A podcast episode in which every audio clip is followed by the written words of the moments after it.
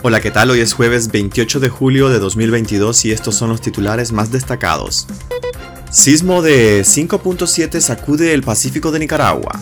Tragedia en la cuesta de la Cucamonga. Bus se precipita a un abismo con 50 pasajeros. Colombia descarta invitar a Venezuela y a Nicaragua a la toma de posesión de Gustavo Petro.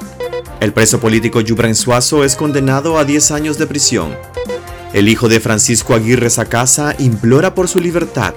El tiempo que nos queda con él se está escapando y no estamos listos para decirle adiós. Soy Edwin Cáceres y les doy la bienvenida. Sismo de 5.7 sacude el Pacífico de Nicaragua.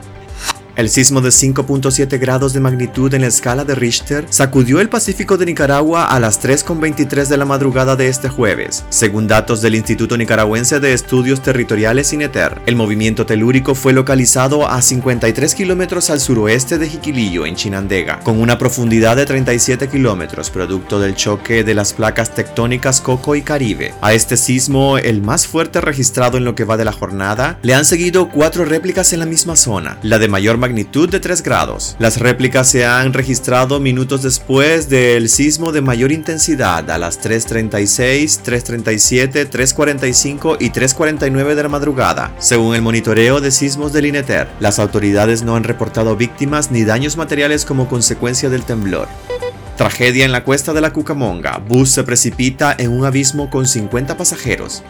Un autobús, una rastra y dos vehículos livianos se vieron involucrados en un violento accidente de tránsito que dejó al menos 18 fallecidos y más de 30 lesionados en la cuesta de la Cucamonga, según datos preliminares. La policía de tránsito reportó en un comunicado que el accidente se produjo a eso de las 6.30 de la tarde en el kilómetro 170 de la carretera Panamericana Norte, en la peligrosa cuesta de la Cucamonga. La policía no ha brindado oficialmente el número de fallecidos. Se conoce que en el bus expreso que cubre la ruta Managua-Jalapa viajaban al menos 50 pasajeros, entre ellos migrantes de Cuba y Ecuador que se desplazaban hacia la frontera norte entre Nicaragua y Honduras. En las imágenes que circulan en las redes sociales se observa el autobús volcado en el fondo del abismo. En el transcurso de la jornada informativa de este jueves les daremos más detalles a través de nuestra página web despacho505.com. Colombia descarta invitar a Venezuela y a Nicaragua a la toma de posesión de Gustavo Petro.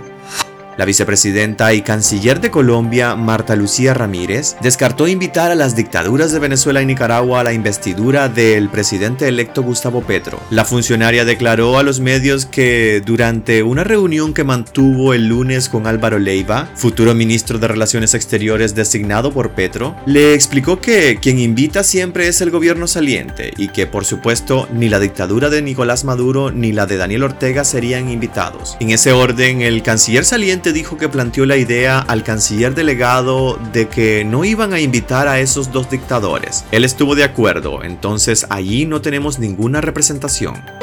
El preso político Yubran Suazo es condenado a 10 años de prisión. El régimen de Daniel Ortega y Rosario Murillo condenó a 10 años de prisión por supuesta conspiración para cometer menoscabo a la integridad nacional y propagación de noticias falsas al preso político de Masaya Yubran Suazo. El Centro Nicaragüense de Derechos Humanos CENIT denunció las irregularidades en el proceso e informó que el preso político se encuentra incomunicado y aislado en la celda de castigo conocida como el Infiernillo de la cárcel La Modelo en Tipitapa. La jueza Ulisa Yaosca Tapia Silva, titular del juzgado de tercero Distrito Penal de Juicio de Managua, impuso cinco años por el delito de conspiración para cometer menoscabo a la integridad nacional y los otros cinco por la difusión de noticias falsas, además de una multa de más de 800 días, equivalente a 56.456 córdobas. El hijo de Francisco Aguirre Sacasa implora por su libertad. El tiempo que nos queda con él se está escapando y no estamos listos para decirle adiós.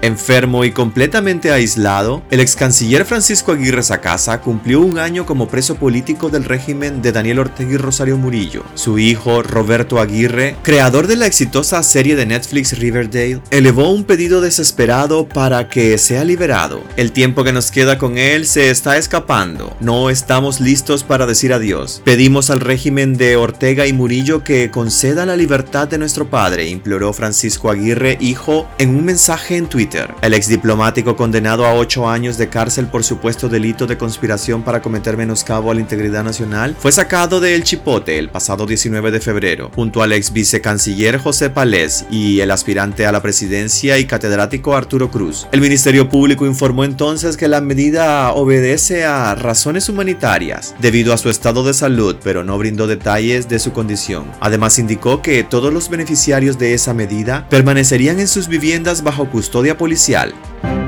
Pues hasta aquí quedaríamos este día. Gracias por acompañarnos y recuerden visitar nuestra web despacho505.com para ampliar y conocer más noticias y también nuestras redes sociales. Aparecemos como Despacho 505. Que tengan un excelente día.